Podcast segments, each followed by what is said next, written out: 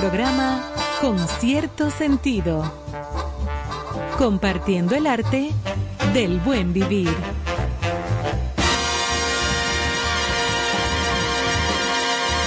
Por estación 97.7.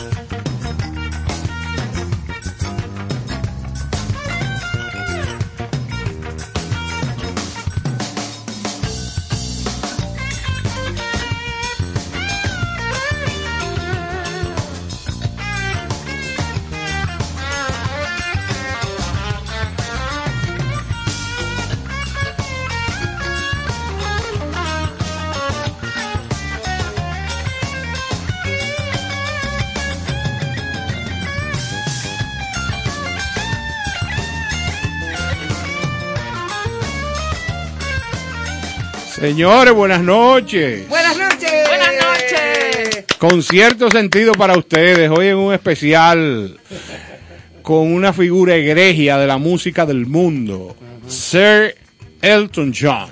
Ay, mamacito. Entonces ya ustedes saben que vamos Ahí a sí tener material. nuestras secciones acostumbradas, información, pero el eje central de esta noche, de este programa, eh, va a ser eh, la vasta producción de Elton John en la música.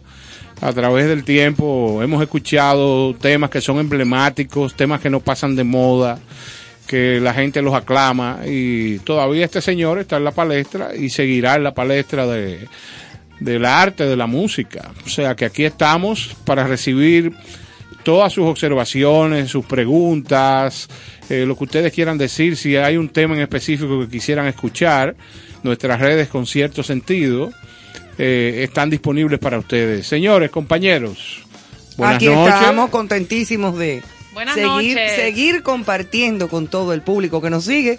Y ya lo dijo Néstor, esta noche un especial musical y de la historia. No solamente en cuanto a música, sino contar Claro, una claro. serie de detalles de una vida muy intensa, muy vasta y muy interesante. Sobre este todo, señor, sobre con todo. mucho que contar. Y jueves en la noche, noche de estrenos, de compartir informaciones eh, de actualidad en la industria del streaming, del cine.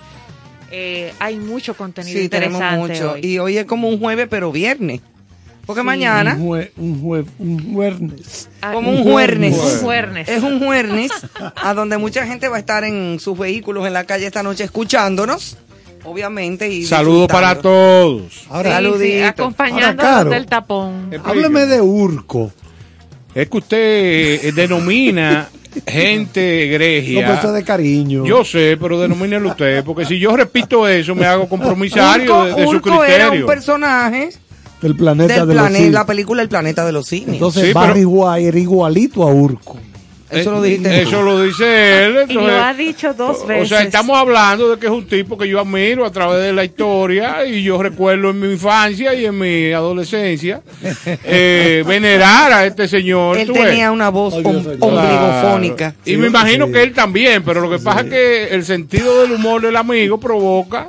Y de eso que... tú me diste un boche a mí ayer por Julio Iglesias, pero esto es peor. No, No, pero claro, no, pero no solamente eso. Yo lo que quisiera saber churches. es qué Carlos va a hacer si Carlos caminando por el Parque Independencia a las 5 de la mañana, Ay, hombre. viniendo de la Bolívar, de- del parque hacia la Bolívar, llegando por ahí al glorioso PRD, le sale un personaje así, que Así sea como mismo. Barry White, a ver qué él va a hacer. No, o por las inmediaciones de la independencia. Por el Por cementerio. el cementerio. Eso es, por ahí el Por donde estaban los el Claro. parque. Por ahí. Exacto. Ese- y que Barry. White cantando Love in the air. Ay, mamacita. que no es de él, No, no. que no es de él, No. pero Mira. Eso es de John tú- Paul no, yo Jones. sé, pero lo que te Tú digo que acabas es de decir eso, hay una anécdota muy vieja en el Ceibo, eh, ciudad de pueblo de mi, de mi familia paterna, Claro, claro. de unas señoras de las Goico Bobadilla, Ajá. que estaba, sabes que eh, Isidro Antonio y yo Sí, somos parientes por claro. Bobadilla de allá. Claro. Bueno, por los Goico Bobadilla habían dos doñas que venían una noche de una hora santa. Ay, mamá, sí. Entonces, para acortar camino, decidieron cruzar por el medio del cementerio. Ah, pero qué, Las buen- bobadillas, pues. qué buena idea. Una muy buena idea. No porque ya estaban protegidas por el Señor. Exacto. Ok. Ay. Comienza a llover Ay. y había un alero. Un alero. Dame y un efecto de nicho. lluvia, dame efecto de No, lluvia. no, no, pero aquí no hay efecto, eh, Carlos. Había un alero de un nicho que estaban construyendo. De una tumba. de una tumba, una cosa, ajá. Un una mausoleo. tumba, mausoleo. Para ellas ahí guarecer. Y ellas dijeron, vamos a meternos aquí para no mojarnos mucho. Y entonces pasan cinco minutos, pasan diez y el agua recia y dijo una a la otra, parece que no va a escampar. Y de adentro se oyó, parece. Era, No, no, no puede era el tigre ser. que cuidaba ahí, que se había metido también. Las agarraron llegando a Miche. Parece, dijo el tigre, ya tú sabes. El juidero. Ah, correr, Eso Eso fue verdad. fanáticos. Se pusieron malas. anécdota Sí, claro. eso es una anécdota buena. A correr, fanáticos. A las Bueno, bobadillas las agarraron mal a las dos. Ni Félix Sánchez. Quiero de, a ver, en esta primera parte, como siempre, traemos algunos temas, ¿verdad? El asunto que está ocurriendo, que es un poco preocupante entre Ucrania y Rusia. Sí. Porque hay 100 mil soldados rusos ya en la frontera Bueno, eso- con Ucrania. eso Recuerden que en- el en- tema. a través de Ucrania que cruza ese gasoducto que costó 90 mil millones de dólares construyó, Ese es construir el eso. tema. Porque eso de ahí es que se de Rusia salen, cruzan por Ucrania. Entonces, Alemania, por ejemplo, todos esos países reciben, compran todo ese gas. Que eh, creo que Rusia es el mayor productor de gas natural o uno de los principales del mundo. Y eso está preocupante. El barril de petróleo hoy está a 88 dólares. El West Texas Intermediate, que es el que nos sirve de Sigue referencia, subiendo. sigue subiendo. Podría llegar a 100 dólares. Con esto lo que quiero decir es, Se seriamente en una señores, bicicleta. señores, en sus hogares, en sus casas, si hay un bombillo mal encendido, apáguelo. Si no lo está usando nadie. Si hay un radio, un televisor, una computadora que no la están usando, apáguelo. Porque esa cuenta, esa, factura de, de- de energía eléctrica va a venir cada vez más cara. Sí.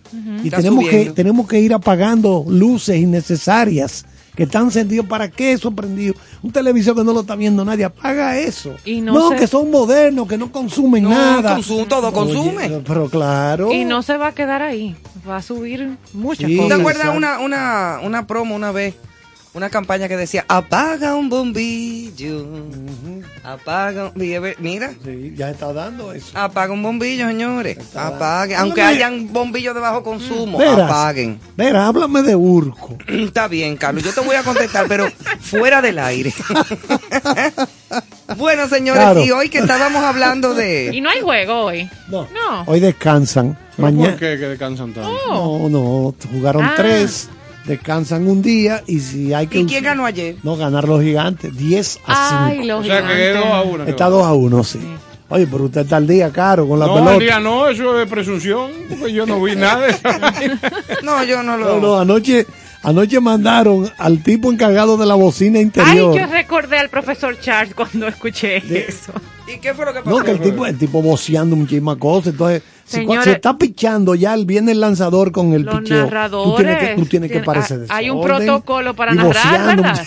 No, no, Creo no, que dos veces lo mandaron. fuera de, de- de- Una pregunta, Carlos. Eh, siendo el, el estadio Quiqueya, quizás el estadio que aloje mayor cantidad de... Creo que el de Santiago. Bueno, el pero Cibao, sí. eh, uno de ellos, vamos a decirlo. De fanáticos. Entonces ya se apagó. El estadio no Sí, se usa más. Yo creo que anoche hicieron una prueba o están haciendo prueba de las luces nuevas, Ajá. las luces LED. Para la serie es final. para la Pero serie la del, serie del del Caribe. Caribe La se va a serie jugar ahí. del Caribe. Sí. Ah, no. El día Ahora. 28 empieza la serie. Pero el último 28. juego debería de ser ahí en el Quiqueya. No, porque tiene que ser en la Claro, casa. más gente. No, yo lo veo desde mi perspectiva de productor. Claro, o sea, ¿qué es lo que yo quiero? Ganarme un dinero. Lo que Entonces, se- Pero es que, es que tú no le puedes quitar a las sedes que son San La- la Pedro y. San Francisco. Y San Francisco. Ellos, aunque no cojan de mucho- guagua, que vengan. No importa. Véalo por televisión. Se motoriza el pueblo. Sí, eso es verdad. Se dinamiza el pueblo también. Ah, Pero lo del, lo del narrador, yo recordaba a Carlos, pero decía que tiene que haber un protocolo para el que narra. ¿Tú sabes lo que es que te manden a callar dos, dos veces, porque ese señor voceando que Franklin. en, en San Pedro, voceando muchísimo disparate. Señor, cuando el lanzador, recuerden que es una guerra psicológica Ajá. entre lanzador y bateador. que tú tienes que estar callado. Ok, cuando termine el inning, ya cayó el Usted tercer su inning, usted pone su música y empieza a vocear todo su Claro. disparate ahí. Entonces, sí. Es una cerveza, el verdadero sabor. Les Es un- es informa- una- el bateador de turno. Un americano. El pobre. Ay, Jesús. Oye, el otro. Dugan. Le digo, mira, se escribe, le, dijeron, hay un jugador nuevo del Licey, se llama Brian Dobach. ¿Cómo? Dobach. Pero, míralo aquí, mira, se escribe Daubach, pero suena Dobach, Dobach, porque es alemán. ok. Ah, pues cuando bateador de turno en el séptimo inning, gracias a La mejor cerveza, el verdadero sabor. Brian. El pobre. Sí, porque se iba a morder la lengua si lo decía. Mejor así. Exacto. Quedó mejor así. Bueno, y ya que estábamos hablando de que hoy es jueves, es precisamente por el día de Tatica, Eso es así. de la Altagracia, nuestra patrona espiritual, una de las dos, porque está la Altagracia y está las Mercedes. Joa. Mercedes, así mismo es. No podemos dejar pasar la oportunidad, ya que mañana es asueto nacional, feriado, sin aportar un poco a algo que es eh, parte de nuestra cultura y de nuestra historia, identidad. De la tradición Sí, de, los de de- sobre pero es todo. la identidad en nuestro país, por lo Sí, menos, exacto. sí. Que es esas dos eh, patronas, como decía Ivonne, la señora de las Mercedes, patrona del pueblo dominicano desde 1616, y la Virgen de la Alta Gracia, protectora y reina del corazón de los dominicanos. Así lo ven, eh, sobre todo desde ese esa óptica desde el catolicismo. Desde lo de los católicos, sí. Una vocación es el título que se le da a una imagen, a un altar o a un templo, que es como se le designa, sobre todo al que tenemos en Higüey. Bueno, vamos a ir, vamos a ir contestando algunas preguntas. ¿Dónde apareció por primera vez la Virgen de la, Virgen. Altagracia? Hay tantas Ah, porque ya historias. aparecen. Sí. hay tantas historias sobre esa, esa primera aparición. Los historiadores registran diferentes eh, como leyendas. Sí, porque esos son leyendas. o tradiciones. Bueno, la basílica se erigió, se levantó en ese sitio. Entonces, el fundador de la, vamos a llamarle así, de la basílica, yo te voy a ser sincero, las veces que yo he ido allá, yo pensaba que iba a haber una cosa más grande. Yo me la encontré muy pequeña. Yo también. Yo me la encontré pequeña. Yo fui Eh, para un- grande. uno de los No. conciertos de Navidad y aproveché para conocerla, la, la basílica. Y Bueno, la ver, primera piedra de la basílica, Pero a una tú.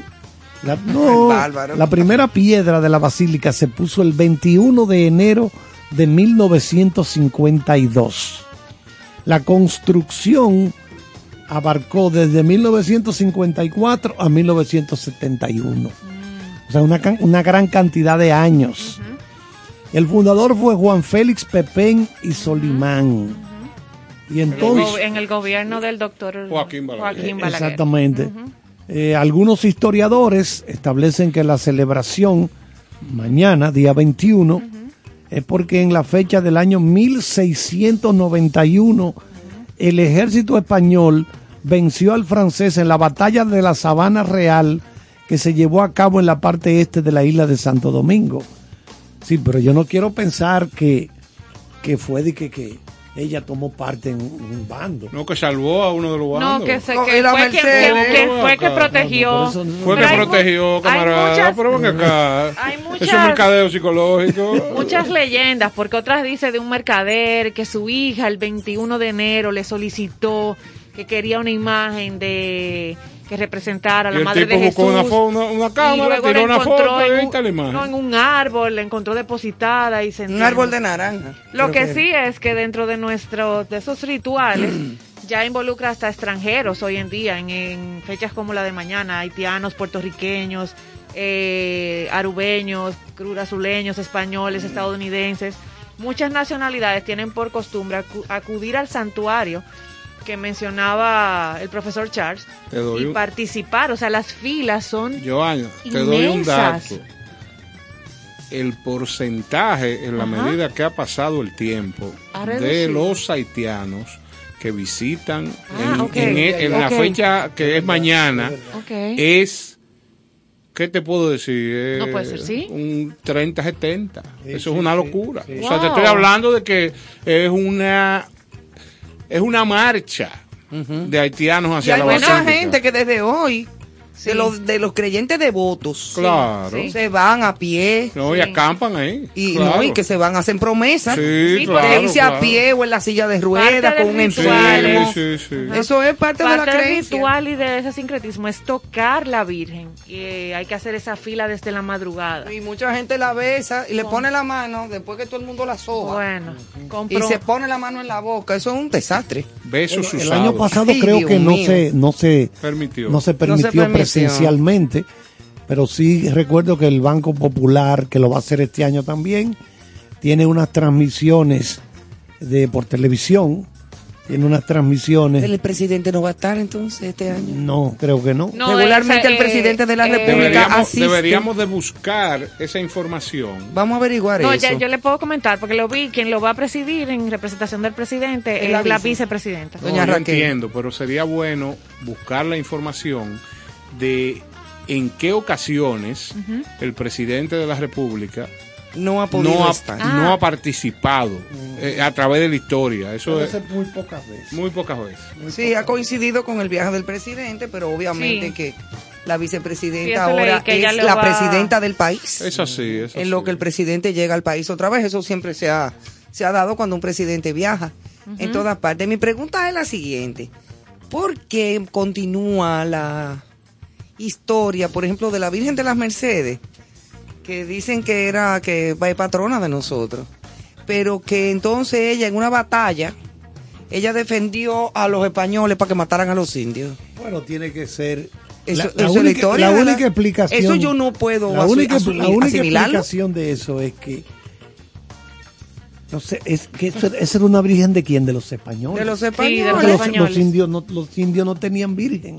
Eso Tenían- llega con ellos, Tendrían claro. su dios y su cosa, pero es la No. única explicación porque uno se pregunta, pero ¿y cómo una virgen se va a poner del lado? Sí, pero, pero de- como lo- de lo- quiera. oye. eh, Sí, pero eh, es aberrante el hecho de que se inventen una historia así Pero también. recuérdate también que eran 14 españoles y un millón seiscientos indios. No, no eran tanto. Y ¿Tú me estás desarmados. Imagínate un grupo de indios atrás de Desarmado, españoles. desarmado. Entonces, la única manera que podían salvarse era que la divinidad permitiera, Ajá. o pero lógicamente, porque eran muchos indios. Está bien, Néstor, déjalo así.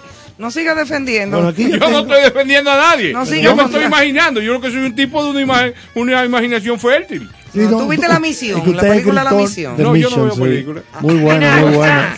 Justamente aquí otra notita. Y menos cuadro- cuando no me conviene. El cuadro, de, el cuadro de la Alta Gracia fue traído a República Dominicana por dos hermanos, a lo que decía el profesor eh, Carlos, españoles, Alonso y Antonio Terrejo, que vinieron de Extremadura, España, en el Uh. año de Desde 1514. España que viene eso. Ujú. De toda esa cosa, Y claro. esa, esa, ese cuadro, esa Virgen nuestra de la Señora de la Alta Gracia, ha sido coronada dos veces, lo que llaman dentro del catolicismo coronada, cuando reciben la bendición del Papa. Sucedió el 15 de agosto de 1922 eh, El por Papa el Papa Pío Pío XI en su visita a la República Dominicana y el 12 de octubre de 1992 por Juan Pablo II. Oigan, oigan, oigan, oigan Sí. otra, otra Ella versión. tiene 12, coron 12 estrellitas, creo que es, o 12 Eso es de la coronitas. Oye, oye, otra, otra versión. Pregunta, ¿cómo apareció la Virgen de la Altagracia? ¿Cómo fue? La historia sobre A mí la nunca Virgen, me ha parecido nada. la Un historia. Esa sobre debe la ser la Virgen. del, Coña, la del Señor y su- Ah, yo estoy loca porque me salga alguien porque yo a mí nunca me ha salido. Pero oye esto, la historia sobre la Virgen se remonta a los tiempos de la colonia, 400 años atrás, cuando a principios de enero la devota hija de un rico comerciante de Higüey pidió a este que, la que le trajesen desde aquí, desde Santo Domingo hacia Higüey, que le llevara papá. un cuadro de Nuestra Señora de la Alta Gracia. Pero a mí me interesa mucho eh, conocer realmente el origen de ese momento en que aparece. Y si esta Virgen de la... Si es que apareció. Exactamente, si esta Virgen es la misma Virgen que tienen, por ejemplo, en... ¿Cómo que se llama la de México? La, Guada- Guadalupe. la. Guadalupana. Se supone que es una sola virgen. Exactamente. Sí, sí, es la, es ¿Una la sola misma. Sí, sí, sí, y le exacta. ponen diferentes nombres los Es la Exacto. misma, de diferentes acuerdo a la cultura, Pero es la sí. misma. Eso es lo que queremos Se saber. supone que es la Sí. misma. Porque Wow, todas representan la madre A- de, a- a de María, Dios. que es la madre de Exacto, Jesús. No, exacto. no, pero son. Eso es una son- cosa, un lío. Son familiares. Es un lío. de- es- Oye, oye, pero oye cómo va el caso. ¿Qué pasa? Esta joven le pidió, papá, tráeme un cuadro de Santo Domingo ahí, güey. Sí. El padre trató inútilmente de conseguirlo por todas partes, pero nadie había oído hablar Oye, de ¿Tiene esa, estampita? de esa, nada, de esa advocación mariana. Ya en Higüey, llegó a Higüey, el comerciante decidió pasar la noche en una pensión. En la cena, apenado por la frustración que seguramente sentiría su hija cuando le viera llegar con las manos vacías, compartió su tristeza con los presentes, relatándole su infructuosa búsqueda. Mientras hablaba un hombre de edad avanzada, largas barbas, que también iba de paso, sacó de su saco un pequeño lienzo enrollado y se lo entregó al comerciante diciéndole, esto es lo que usted anda buscando. Era la Virgen de la Alta Gracia. Esa es una de las leyendas. Al amanecer, el anciano había desaparecido envuelto en el misterio.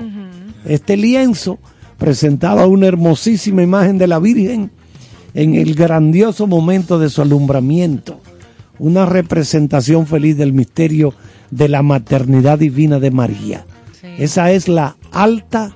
Sí, es Alta la gracia. alta gracia. alta gracia. que es un gracia. nombre muy dominicano. O sea, Que no- de eso te iba a decir que antes se estilaba mucho que si tú nacías en enero, a raíz de eso, de esta, de esta tradición católica o de esta práctica o de esta creencia, entonces ya tú te eh, hembra o varón te llamaba alta gracia. tatica.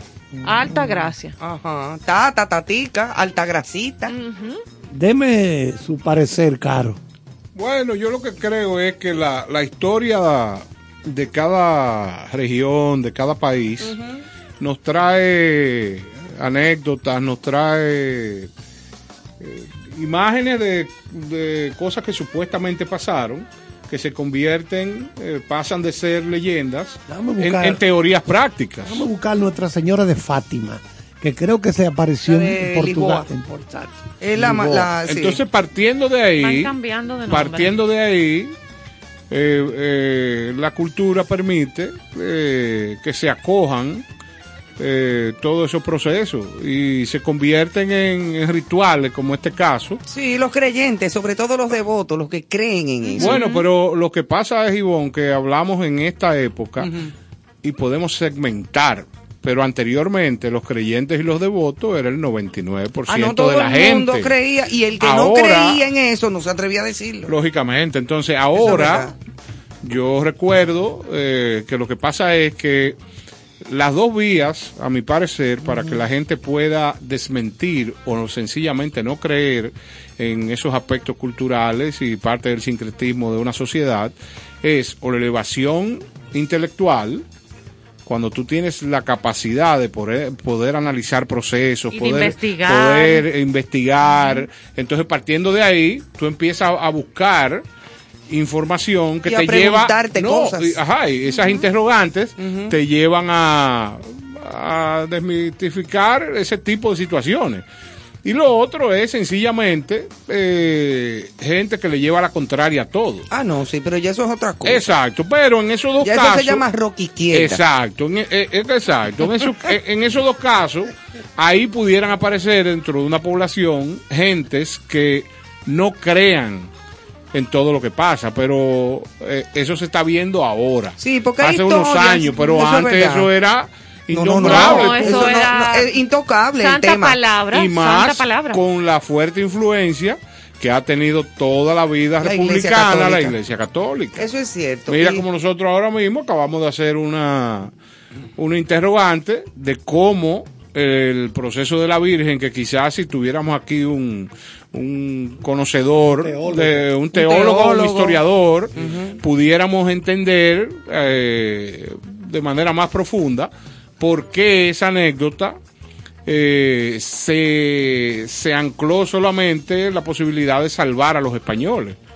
Entonces, ¿qué pasa? Los, patro- los patrocinadores reales de esa historia son los españoles. Claro, y eso fue lo que eso, ellos son- fueron los que vinieron aquí. Claro, entonces mira como el otro día leí que un comentario eh, alejaba la gran creencia de que los españoles vinieron y acabaron con todos los aborígenes y alguien explicaba que eso no fue así. No, no, no, porque no fue tampoco que arremetieron sí. contra. Ahí pienso yo que debió de existir una convivencia, siempre hay un vivo.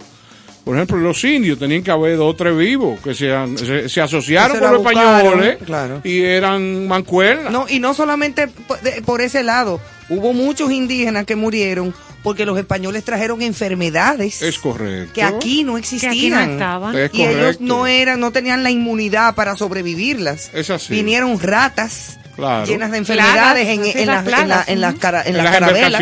claro.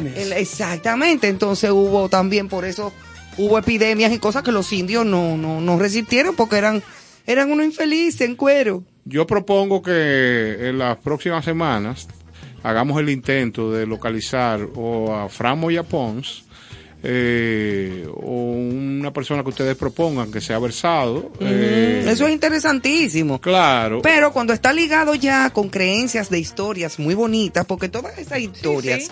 eh, católicas y de creencias y de todo, te la creas o no, o, o la analices o no, son historias muy bonitas. Como por ejemplo el arca de Noé, que es una historia muy hermosa. Pero ¿qué comían los animales carnívoros ahí adentro? No, todavía hay una carnicería ahí. Oh, sí. Sí, claro. Exacto. ¿Tú no te ¿De dónde sacaron el oso polar? Y los pingüinos.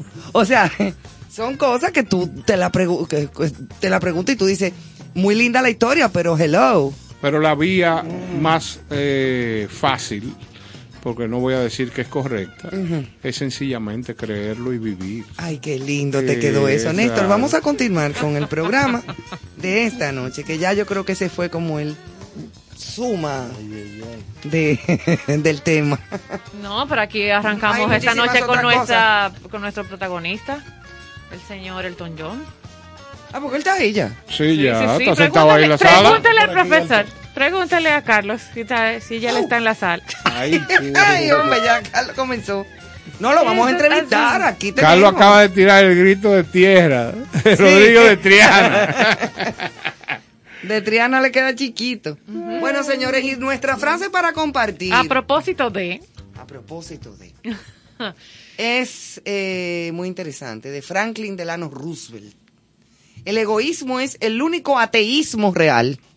La aspiración, el altruismo, la única religión verdadera. Oye bien, Excelente. ¿eh? qué profundidad. El Y- altruismo. el altruismo. Como diría una, una gran figura, Y el egoísmo es el único ateísmo El real. Oiga. ateísmo. Y es verdad. una Claro, gran figura, una gran figura del mundo, dar hasta que te duela. Bellísimo esa Esa frase. es la señora, la madre Teresa. Teresa de Calcuta. Claro, que esa sí, esa sí practicaba. El altruismo. Lo que, lo que, lo que, El- lo el- que la- decía. La, verdadera religión. Esa sí era de verdad. Yo siempre respeté a esa señora. Y dicho sea de paso, hablando de, de altruismo y de y de eh, po- el, el- el egoísmo y de todas esas cosas, yo les recomiendo a aquellos que me escuchan, vivan solos o no, que traten siempre de tener una muy buena relación con su familia más cercana, que son los vecinos. Hay muchas personas que no, no la tienen por razones diferentes, no porque tienen problemas ni nada. Y lo quería decir públicamente porque el, el vecino es la familia más cercana que tú tienes en un, mo- en un momento dado, a donde se te puede presentar una situación de emergencia en tu casa, a donde puedes sentirte enfermo, a donde puedes necesitar, Tu familiar más cercano. exacto, puedes necesitar ayuda de cualquier índole. Sí, sí. Y en lo que llega un familiar tuyo, un doliente, el primero que te puede ayudar es un vecino. Ay, sí. Y eso no siempre pasa con muchísima gente. O sea que yo les recomiendo que siempre tengan en cuenta. El que la cultivó y la tiene, los lugares residenciales o Claro. la que la tienen, eh, tienen un, un gran regalo. Claro, viva usted solo o no, porque hay veces que viven dos y tres No personas en una casa, no importa. pero pueden no estar en la casa y suceder algo. Y que ese vecino te llame, te contacte y te diga, mira, está pasando una situación de emergencia. o Eso es valioso, eso es valioso. Y Eso no, es muy y- y no- Y, no, debe ser eh, única y exclusivamente con los vecinos. La gente lo que tiene que tratar los de, demás, con de, todo el de- de mantener relaciones afables con todo el que le circunde. Ser chévere. Claro. Eso es muy bueno. De- ¿Tú sabes ajá. que a propósito de cerrando esa efeméride del Día de la Altagracia y reconectando un poquito para no dejar de, de comentarlo a nuestros oyentes, la- los obispos de nuestro país siempre emiten una, redactan una carta pastoral asociada a la fecha del 21 de enero. Y la que eh, publicaron eh, a la sociedad este eh, hoy salió en, en los titulares de diferentes medios, hablaba de lo que venimos comentando aquí justamente. Ellos lo enfocaron desde otra óptica, pero de las diferentes pandemias que nos afectan fuera del COVID, del coronavirus, las pandemias de Seis pandemias. las, de los antivalores, de la conducta humana, todo en esa Porque línea. eso es una pandemia de la conducta. Yo la, se enfoca ahí. Y justamente en esa línea no podemos dejar de mencionar y citarlos a ustedes con, con cierto sentido el próximo martes que estaremos eh, conversando aquí en el programa sobre la pandemia de la salud mental, que, que sería la sombrilla de estas seis pandemias de las que hablan los obispos. La pandemia de la salud mental que afecta al mundo, pero que la estamos palpando tan de cerca eh, entre los, nosotros los dominicanos. La estamos viendo de una manera A intensa. diario. Si yo tuviera la capacidad y los recursos, como siempre digo, yo hiciera en este momento una campaña que apelara al desarrollo y al sostenimiento de la tolerancia. Hemos perdido esa condición particular para poder vivir, que no es más que estar siempre en el punto exacto que nos permita convivir sin tener ningún tipo de roce ni ningún tipo de situación con nadie a menos que no sea necesario. ¿Por qué? Porque lo que está pasando aquí que por situaciones sencillas, por situaciones que no tienen un- una razón importante, la gente está yendo por la vía de la agresión. Entonces, esa es una de las problemáticas. Y usted fácilmente, de tener una situación como esta, usted puede estar dentro de esa sombrilla, de la problemática, De la pandemia. de la, pandemia, eh, de esa salud mental. Tiene que ver mucho con la madurez emocional. No todo el mundo la tiene. Dicen que todavía no hemos recogido el Lo- efecto, los resultados de todos Bueno. estos años de, de pandemia, de terror, de miedo, que se Pero ¿y murió fulano. Mira, hoy murió Carlos Dore y Cabral. Cabral, Ay, claro, Carlos, lo iba, un, gran, mencionar. un gran pena. intelectual, Sí. un hombre muy serio, muy honesto, un profesor universitario. Lamentablemente creo que en el 2006 había sufrido un accidente cerebrovascular. Sí. sí. Y entonces ustedes saben que esas son personas que están en una condición delicada cuando entra, penetra tu, a tu sistema el virus, ¿verdad? Y entonces lamentablemente hoy conocemos las noticias de su fallecimiento. O sea, cada vez que muere una personalidad de esta muy conocida, todo esto va machacándonos a nosotros en la Ay, sí. cabeza, en la psiquis, Sí. nos va más, más- pero por favor, ¿y ¿hasta cuándo va a ser esto? Y sigue el maceteo sobre la psiquis en nosotros. Entonces, eso es lo que está pasando. Y con respecto a la muerte del señor Dore Cabral, de mi parte y de parte del programa, ¿por qué no? Nuestras más profundas condolencias a sus hijas. Eh, y también a doña Consuelo Despradel, que fue su compañera de vida, su esposa, hace ya muchos años, porque ella está una- en una relación casada hace mucho tiempo. eh, pero siempre mantuvieron una muy buena relación, Sí, sí. mu- con mucho respeto. Ella fue muy colaboradora y fue muy solidaria en estos momentos de su vida. Y- Y, es el padre de sus hijas. Y mira en de qué manera incide la capacidad que tiene el ser humano de cultivarse para que pasen ese tipo de cosas. O sea, yo me separo de ti y no necesariamente debemos de ser enemigos. Para nada. ¿Pero por qué? Porque usted tuvo la capacidad de educarse, de tener ese cerebro bien amueblado. Claro. Y, y usted lo que trata es de convivir en paz y De en tener armonía una buena con una relación. gente que en un momento determinado usted le profesó eh, amor. Claro, y sobre todo cuando se tienen hijos. lógicamente. Que no porque se hay un vínculo que va a es ser una eterno. relación, es una relación que no, Que no se- termina. Se, se separa Exacto. usted, pero no de los niños. Claro, por eso mismo. Y Pues eso, eso fue lo que demostró doña Consuelo durante toda su vida y, y pues mis respetos y mis condolencias a la familia. Pues terminaba diciendo que entonces el, el, el martes estará con nosotros para este tema el doctor eh, en psicología, el doctor Jorge Morillo. Así que va a estar con nosotros tratando, Qué interesante. va a ser tratando qué nos está pasando, eh, de dónde viene, eh, de dónde nace, qué lo provoca. Y recomendaciones, Y recomendaciones que también. es lo más importante.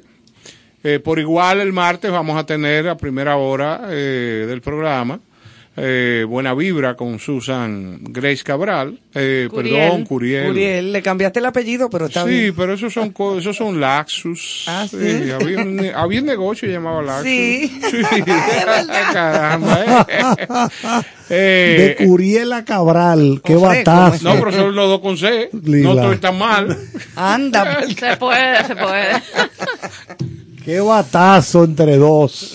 Vaya. Le tiró. Vamos a seguir entonces con la buena música de concierto sentido. Hoy de invitado, nuestro eminente Elton, Sir Elton John.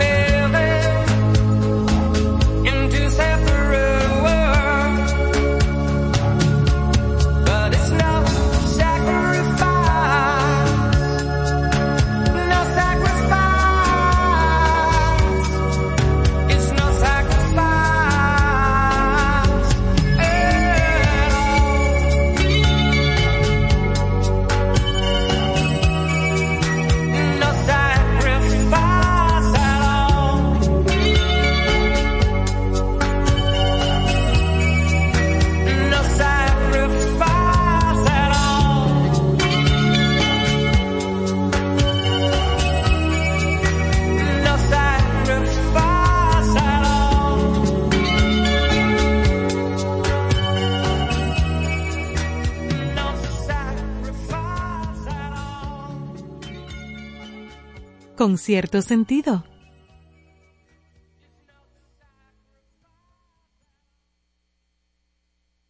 She packed my bags last night, pre-flight. Zero hour, 9 a.m. And I'm gonna be high as a kite by then.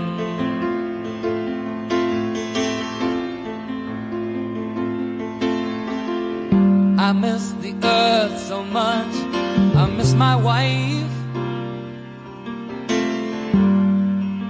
It's lonely out in space on such a timeless flight.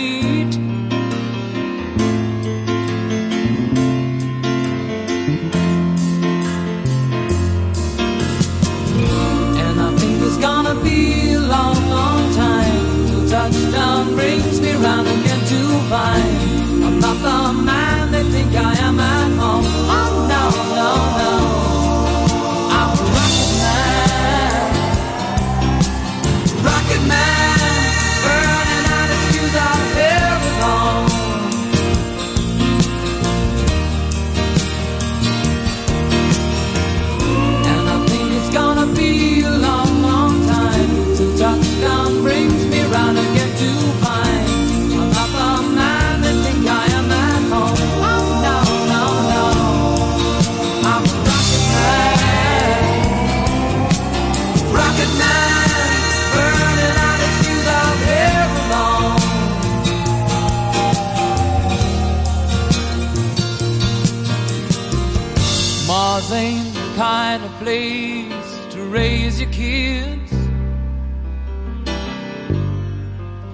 fact is cold as hell.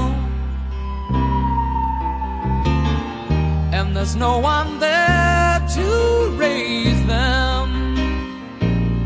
If you did,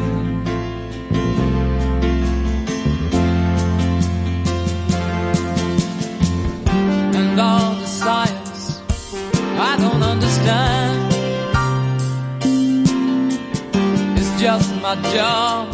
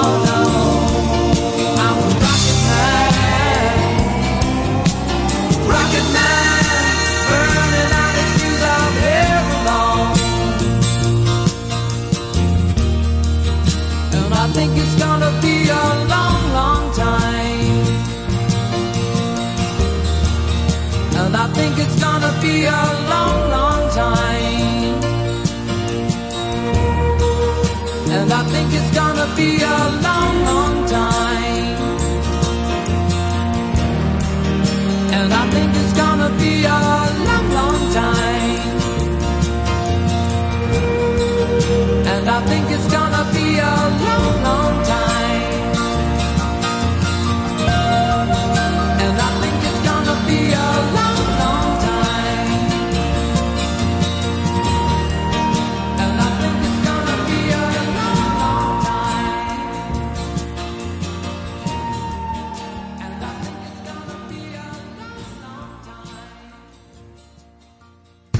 Hello, hello, hello, hello. Un abrazo bien fuerte a todos mis amigos de Concierto Sentido. Gracias por compartir el buen vivir y la buena música. Chichi Peralta les quiere un saludo a todos sus seguidores y enhorabuena, eso va a ser un éxito. Dios le bendiga. Concierto Sentido.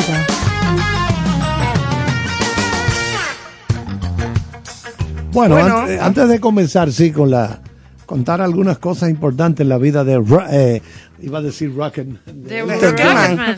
No, eh, quería aprovechar porque acabamos de escuchar el Rocketman, la canción que también sirvió de título a la película biográfica, que fue exitosa, le gustó mucho a la gente, bueno, conocieron mucho de la vida de...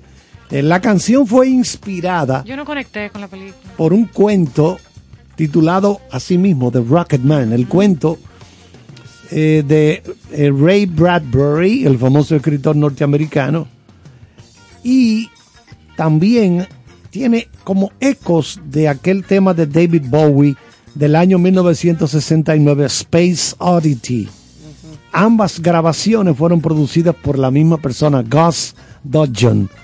Pero esta canción de Elton John lo que describe es los sentimientos que tiene un astronauta que va hacia Marte.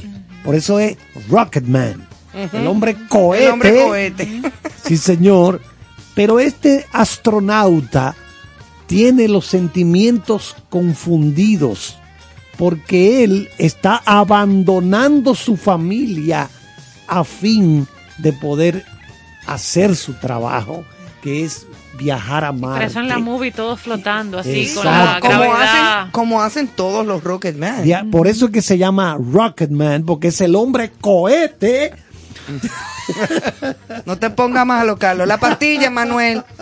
Ve sacando el Por eso postrecito. era que él quería hacer esa Bueno, reseña bueno, bueno. hombre cohete. Elton John nació en Londres el 25 de marzo de 1947. Es cantante, compositor, pianista, británico, obviamente, de música pop rock, glam rock, piano rock y Rocketman. Y todos los que rock. se, sí, que se ha mantenido en la escena por cuatro décadas. Que suena 40 años, 40 señores. Hoy tiene años. 75 años. Y hay datos interesantísimos para celebrar a este gran artista. Su verdadero nombre es Reginald Kenneth Dwight. Oye tú, Reginald Kenneth Dwight. Nada que ver con Elton John. No, yo me pasé 20 años diciendo así, Reginald, venga acá. Bueno, John comenzó a recibir su formación musical desde los 11 años en la Royal Academy of Music, respaldado por una beca que obtuvo en 1958 y sin embargo en el 64 decidió dejar la institución para enfocarse en la música rock. Fue entonces cuando comenzó a colaborar con grupos locales como Bluesology. Allí conoció al cantante eh, Long John Baldry, curiosamente en homenaje a él y al saxofonista Elton Dean.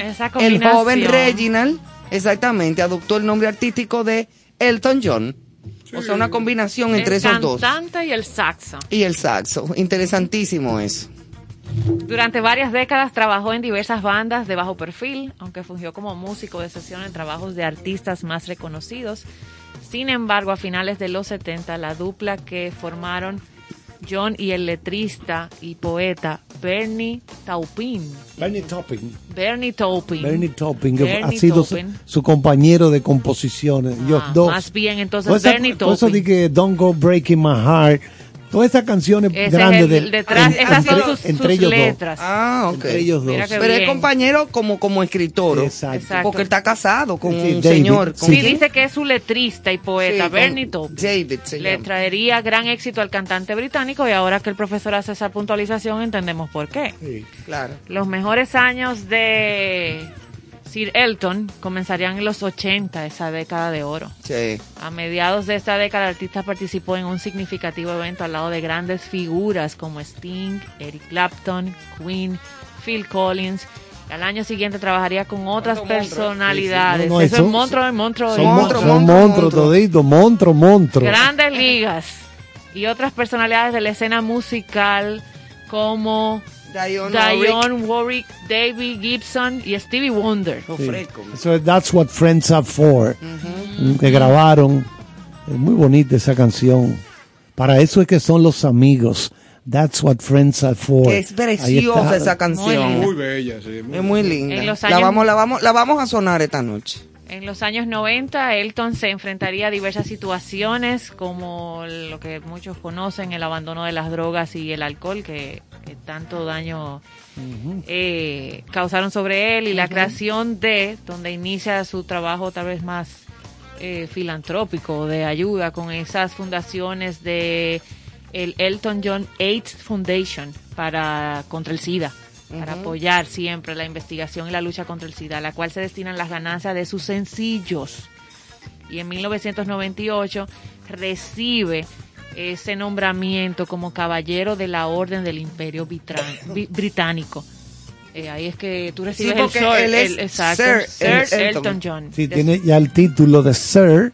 Entonces, a él le gusta venir a estos países, México, estuvo aquí en Alto de Chabón, pero casi siempre como que le gusta venir y que haya una causa eh, alrededor de caritativa, algo, cari- algo caritativo que, que involucre ayuda. que ampare el evento. Exactamente. Bueno, Eh, mira, las, las ganancias de sus sencillos, que no son poca cosa, están destinadas a esto. Eh, hablando de sus adicciones, justamente cuando el rapero Eminem, que también tuvo problemas y situaciones con las drogas, eh, fue la primera persona que buscó para pedirles orientación de recuperación, fue a Elton, a Elton John. John. Hay un momento en la película, que fue- qué, qué momento tan duro, que es cuando él comienza ya a, comienza a ascender en su carrera y va a visitar a su padre, que ya vivía en otra casa y tenía hijos con otra compañera, otra señora, otra esposa. Y el padre lo recibe con esta frialdad, como con...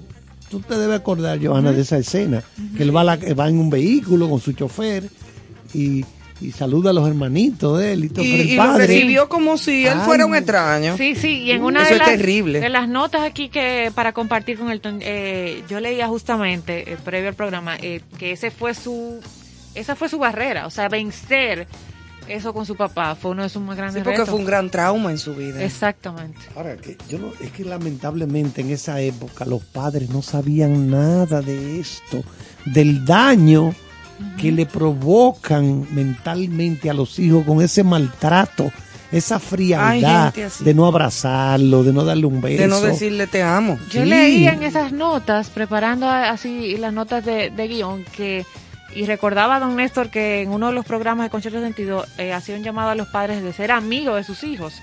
Porque cuando leía esto sobre Elton decía, cuando logré superar a mi papá. ¿Tú sabes lo que es que un hijo te diga cuando logré superar a mi papá? Claro. eso. Ahora recuerdo exacto la frase. Sí, porque ya un hombre de 75 años que tiene, Ya, no, claro. eh, eh, a- a- y, la, vi- y la vida que ha tenido, eh, eh, a pesar de todos los años que estuvo eh, afectado por eso, que lo martilló la vida entera, eh, lo menos era que podía era superar eso, o sea, por eso Pero que se refiere. esa frase, superé a mi papá. Eso es duro. Y miren esto, recientemente cuando Elton John habló acerca de su hijo adoptivo, explicó que se encontraba contento de ser la persona gay más aceptable en el mundo. La leyenda de la música dijo una frase muy singular. Soy básicamente como la reina madre de la homosexualidad. Toma. Es una drag queen. Mínimo. lo que tenemos aquí. Sí, porque No, pero es verdad, está muy Sí. claro y tiene su Sí, esposo. yo quiero que ustedes vean, y tiene una vida muy Entonces, yo- apacible y sus hijos sus adoptivos y Sí, yo todo yo quiero- normal. yo quiero y no se mete con nadie. Yo quiero que ustedes vean las imágenes ¿Para cuando él cumplió, creo que fueron 60 años, 50 años. ¿Cómo fue vestido esa noche? Oh, Ustedes sí. saben no, que es que las excentricidades de Elton las John. no- no, de él. No, no, no. Bueno, yo no sé realmente. Yo intenté contar los lentes. Pedí permiso para ir a la mansión de él para contar la- los pares de lentes que tiene. lentes Y loquísimos. no, y no pude, no pude terminar. Iba contándolo uno o una mascota. Tú claro. no te lo mediste. Uno. Los trajimos, esos, esos datos están aquí, de, lo- de los, la cantidad de lentes y Dime, lo que vale esa dime, colección. dime. Ay, yo le hubiera Sí, dicho lo mala, pero regálame uno. Yo lo tengo aquí. Dame dos. Regálame Eso- un par. Eso viene. Bueno, pues si ustedes quieren, yo les tengo las declaraciones de, Elton. Vamos a escucharle entonces, Manuel. Vamos a ir haciéndole preguntas. Eh, gracias a la magia de la tecnología, él accedió a hablar con nuestro espacio. Ya comenzó, Claro. Cristo, a Esta es mi parte favorita. Vamos, dale, dale, Carlos. Bueno, pues entonces, vámonos con la primera preguntita que le tenemos a Sir Elton John. Porque así, eh, recuerden que la semana próxima vamos a tener a Maná. Ay. Vamos a tener a Maná. Mana, mana, tuti, Ok. turiru. Sí. Mana, mana, tutiruti.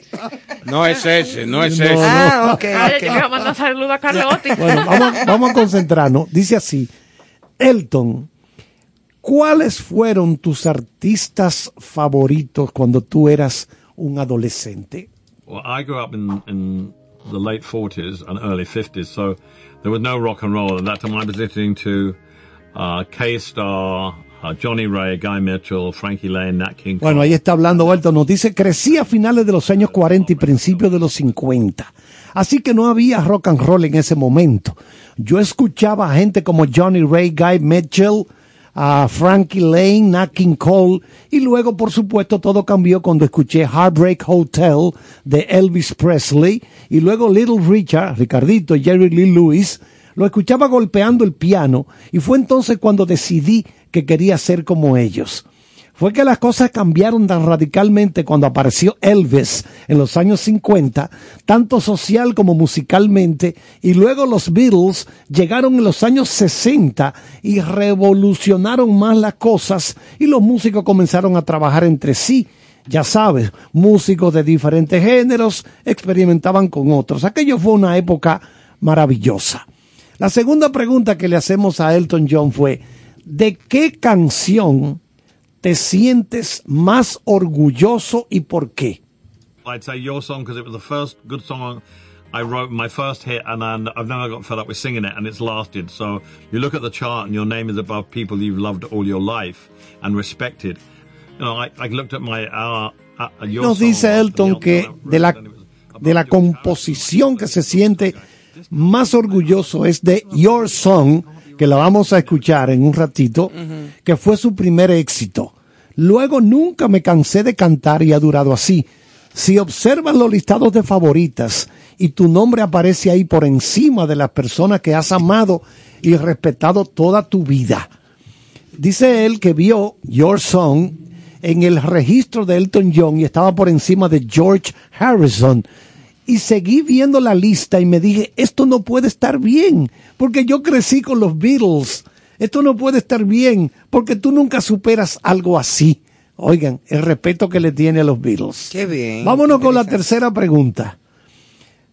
¿Tienes un par de lentes que sean tus favoritos?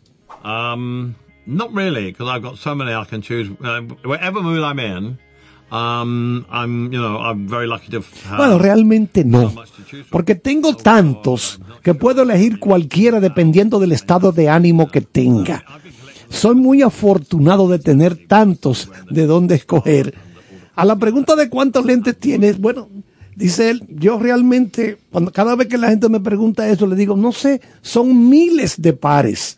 Oye, Quiero esa- decir que los he estado coleccionando desde 1970, cuando comencé con las estrellas y toda esa locura. Conservo la mayoría de esos lentes. Vamos a hacerle otra pregunta. ¿Cuál es tu comida favorita después de un concierto? It's very hard to eat after a gig because it's very bad to eat that late at night.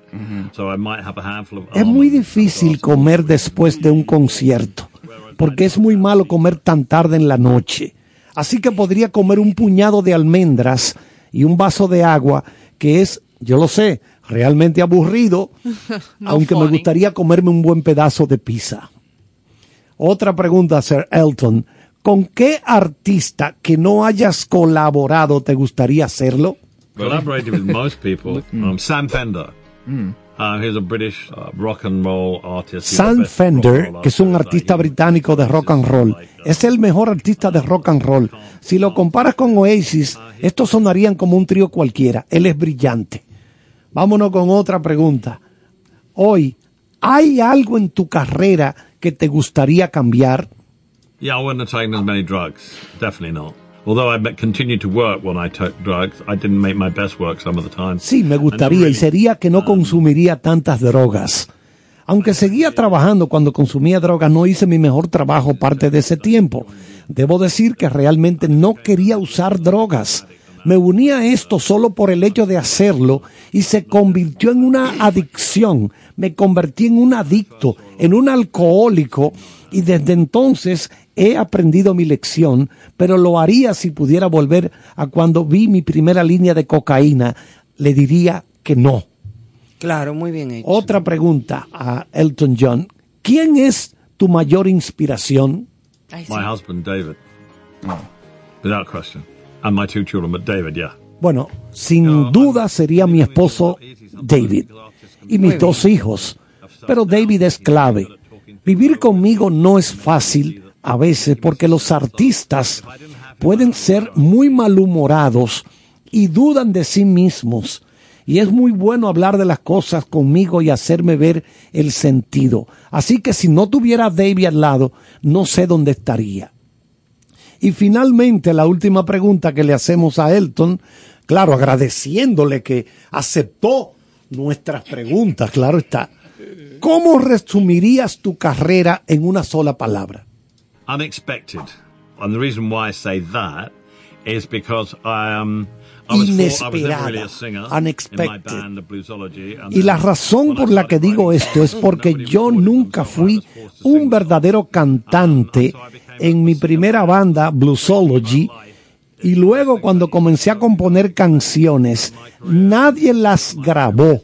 Así que me vi obligado a cantar esas canciones y así me convertí en cantante por accidente. Lo grande de todo en la vida es que ocurren cosas inesperadas.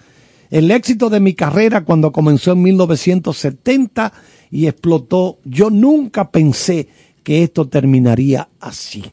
Óyeme, qué interesante, ¿eh? Sí, él es, él es muy bueno contestando porque va da directo, o sea, no da muchas vueltas. Que no es muy- que- Sí, no, sí, no da una vueltas. vez, como bien preciso. Ni como que se ve como guillado, porque ya para qué. Exacto. No, Gracias, profesor, por eso esa es por, eso es por la relación que usted tiene con él. No, no, porque no, claro. él- yo he estado en otras entrevistas que él no ha sido tan directo. No, No, por no, eso- no, no, pero claro, eh, te- Por yo eso le le agradecí. expliqué, yo le expliqué cuando, aquí cuando, Chabón, yo recuerdo. Sí, yo cuando- sé lo que te cuando- estoy hablando. Cuando yo lo llamé para nuestro programa, le dije, Sir Elton, nuestro tiempo está... No, tú le dijiste, John, ve acá. Sí, al favor. res- mira, Coming out. tiene que darme respuestas rápidas porque no tenemos mucho tiempo.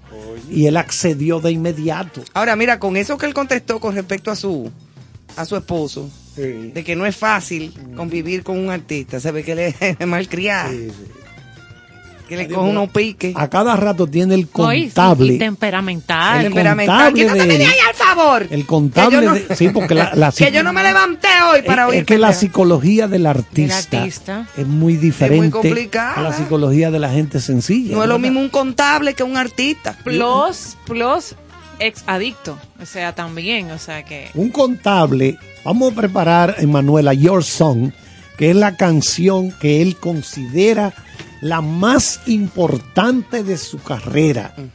Entonces lo que decía es que el contable a veces tiene que llamarle y decirle, mira, para esa gastadera, porque él cuando está de viaje por el mundo, él va a una tienda y dice, apéame cuatro de esas, uno para Ivonne, otro para Joana. Sí, que son Manuel". personas así, que lo Sí. que sienten, Sí, que lo sí. viven, que lo disfrutan. Entonces hay que todo. pararlo porque la gatadera de cuartos que ese tipo hace a veces es una cosa del otro mundo. Vámonos entonces con, con Your Song, que es una canción bellísima.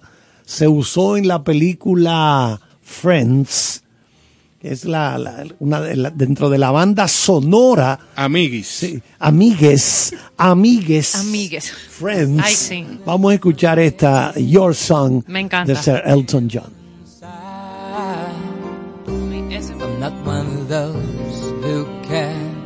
Easily hide. I don't have much money, but boy, if I did, I'd buy a big house where we both could live.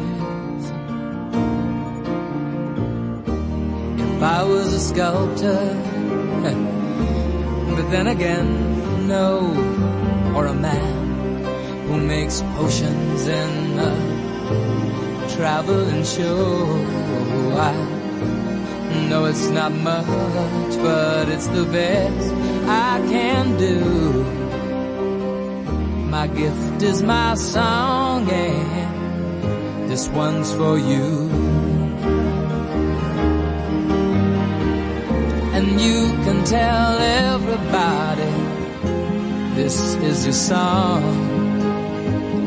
It may be quite simple, but now that it's done, I hope you don't mind. I hope you don't mind that I put down the words how wonderful life is while you're in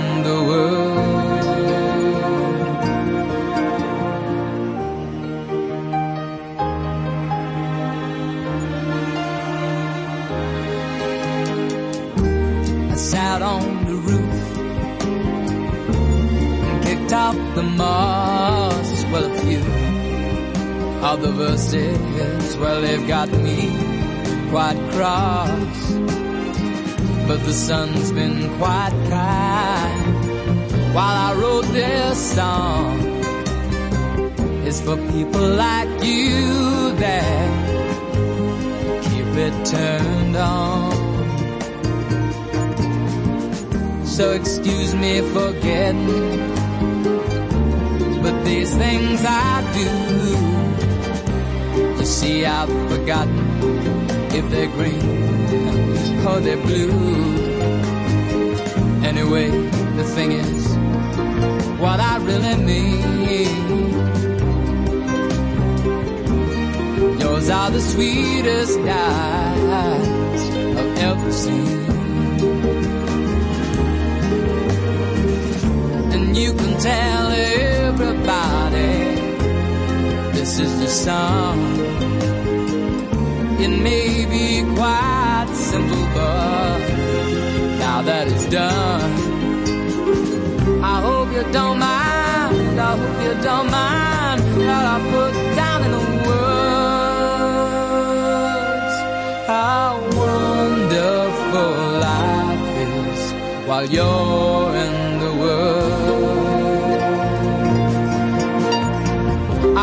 don't mind. I hope you don't mind that I put down in the words how wonderful life is while you're in the world.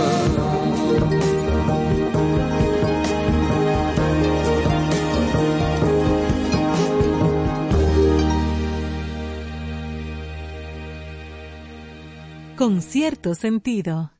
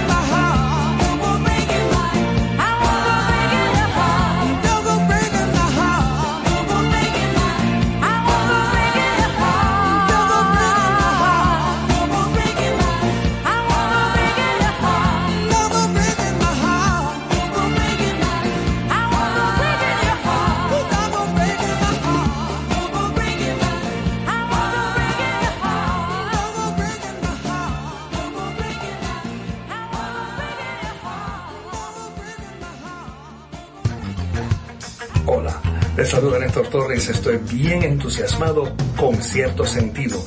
De lunes a viernes, de 8 a 10 de la noche por 97.7, se celebra el arte, la cultura y la buena música. Felicitaciones con cierto sentido. Ahora, en contexto, con cierto sentido.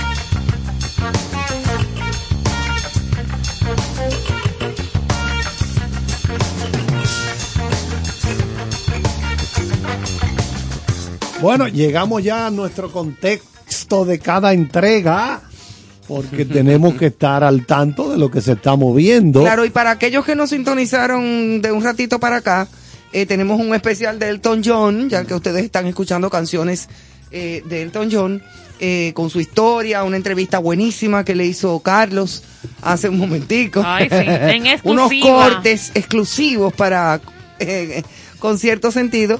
No, pero en serio, conociendo mucho sobre su vida. Bueno, Ivonne, te dije que ya contacté a Sting. Ya. Eh, Vamos con Maná el viernes, pero el próximo será Sting. Ok. Mi gran amigo, claro está. A ese sí tú me lo vas a presentar. No, no, porque ese tipo y yo somos, pero mira, así. Pana full. Bueno, me dijo que acaba de com- comprar en 65 millones de dólares un nuevo apartamento allá en Nueva York y me, me invitó de inmediato. Claro. Entonces yo no puedo fallar. Yo- yo- y, y yo voy como camarógrafo para tirarme ese show allá. y yo voy a ir a hacer un reportaje. Exacto. Bueno, háblame de Julio Sosa.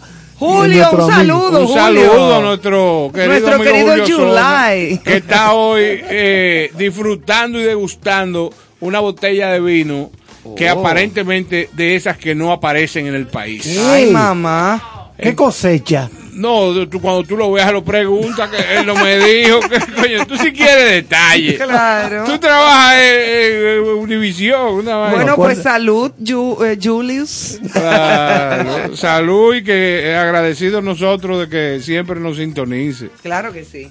Bueno, señores, y dentro del contexto de hoy, tenemos una noticia que impactó a todo el mundo aquí en República Dominicana. Un avión de la aerolínea Lot Polish Airlines con destino a Puerto Plata, República Dominicana, fue impactado por un rayo.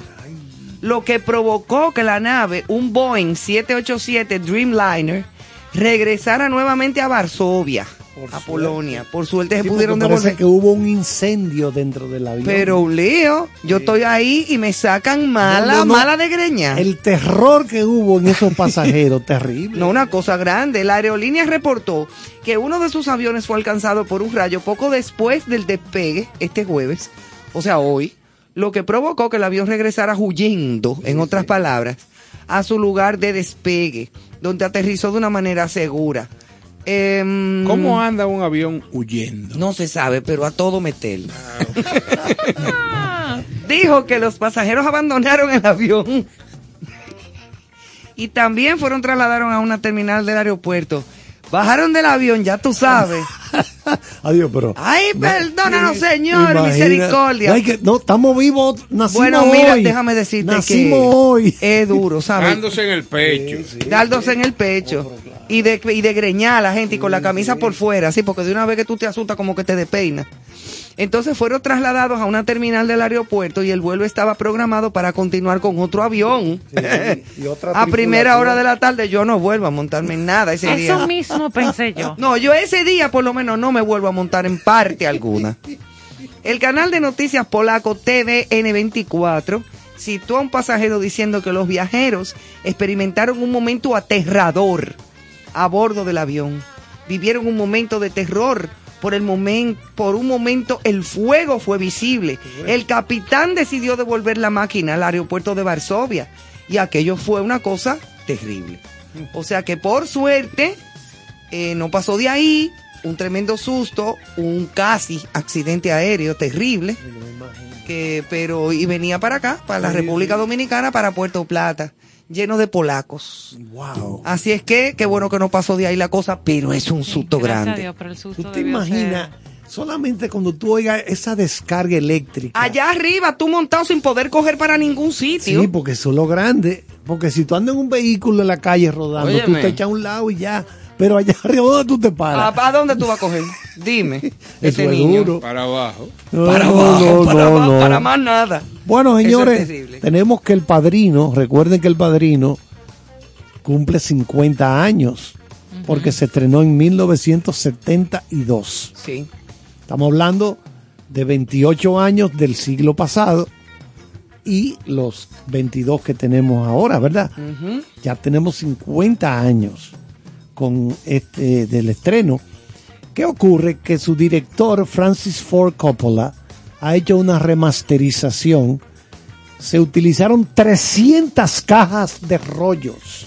¿Cómo va a ser? 300 cajas de rollos fueron revisadas una por una con detenimiento. Creo que Gordon Willis, Eso es mucho. el fotógrafo, trabajó buscando los, la- la- el pietaje, el, Original. el celuloide, Wow, sí. que Wow. tenía mejor resolución. Para entonces. Imagínate qué trabajar. trabajo con una Cuadro por cuadro. para mo- presentarlo en salas de cine ahora, otra vez. 50 años después. Eso hay que verlo. Tú sabes que el año pasado, Yo me la sé las tres de en memoria. el 2021, también cumplió 50 años la naranja La mecánica, naranja Naranja mecánica. mecánica. la de Stanley Kubrick. Y, oye, son, son películas que hay que verla. Por ejemplo, un jovencito que esté estudiando cine o, o lo que fuera que esté estudiando, tiene que ver esas películas. Sí, es como cuando tú estás estudiando que tú te tienes que leer el Quijote. Eh, Esas son las referencias. Que Es son referencias. es la referencia. Eso que pasa, con, dejar. eso pasa con esas películas tan, que están tan bien hechas. El Padrino se mantiene siempre entre el primer y tercer lugar, entre las 100 mejores películas de todos los tiempos. Cine estadounidense, claro está. Claro. El cine europeo otra cosa. Que hace el American Film Institute, del AFI, hace sal- ese listado. Y el padrino, bueno, número uno se mantiene Citizen Kane, Sí, Ciudadano, Ciudadano Kane, Kane. la de Orson Welles, está Casablanca, Kane no es caña. No, Sí, pero este pero Kane es en, con K. en- en inglés. Ah, ok. Este Kane es con K. Disculpe, disculpe. Porque Kane con C es caña y bastón. Dispense, dispense. Digo, pues te da- vamos a darte No, por favor. No, no, no, Yo necesito una clase. no, claro Mira, mira. Claro, Los sábados a las Eh, 3. pero claro.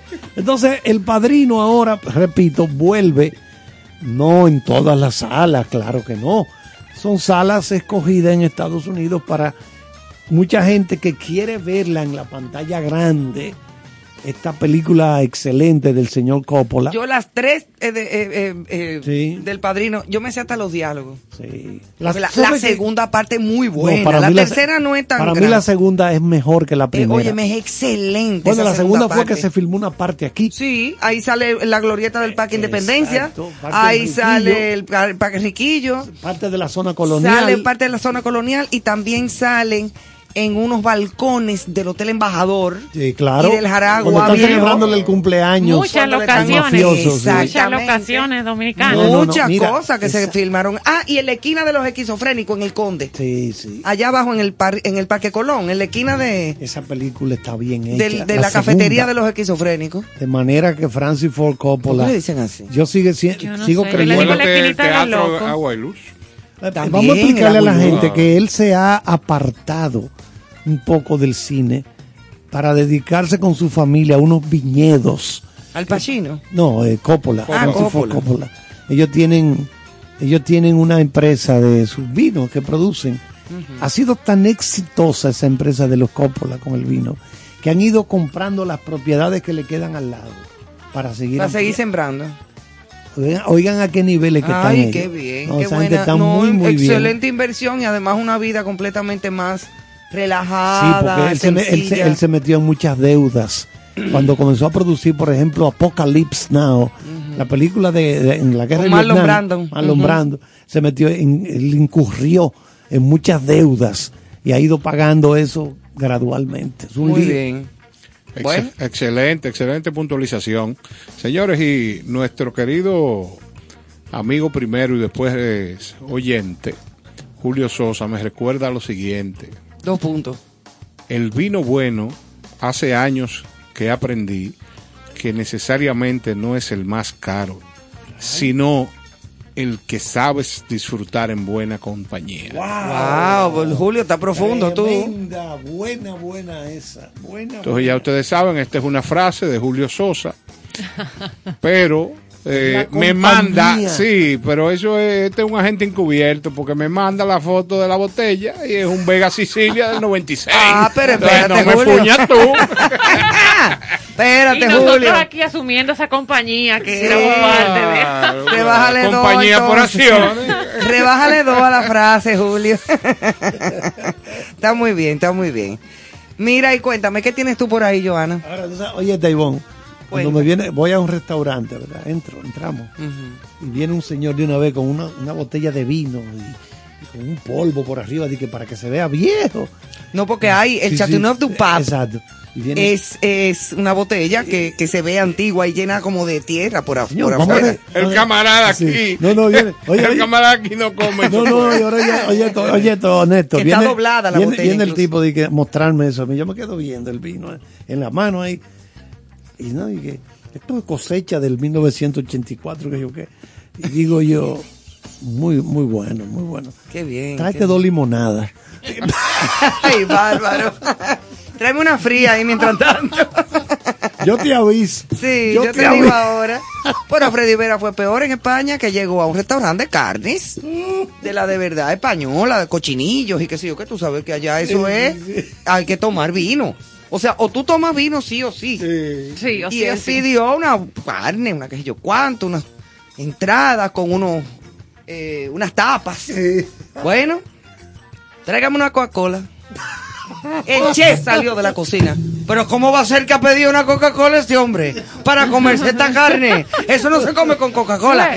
Y Freddy Vera, pero es que yo estoy pagando mi cuarto. Yo, yo lo que yo Hay un problema. Eso me hubiera pasado a mí. No, pero Me imagínate. identifico. Yo bebo lo que quiero, ¿qué pasa? Oh, pero ya tú sabes. Bueno, vamos arriba, ya. Aquí les tengo otra noticia en torno al cine y justamente hablando de Elton John, pero primero nuestro maestro aquí es Manuel, lo propio.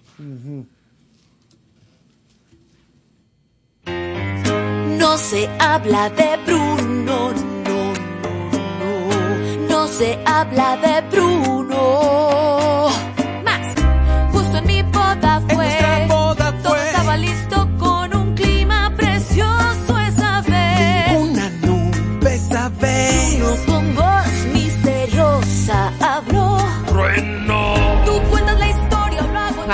Ah, pero te cuento ahora. ¿Qué escuchamos ahí? Tal vez lo que estamos en ese proceso de la paternidad De o la los niños. maternidad. Ajá. De gestación. Sí, no, ya no es tanto gestación, pero We Don't Talk About Bruno, no se habla de Bruno, es el mayor éxito de Disney desde 1995 en Así los, se me Estados, llama mi perro, Bruno. en los Estados Unidos y me consta porque en mi casa, en mi carro, en todas partes se escucha varias veces al día. Ok.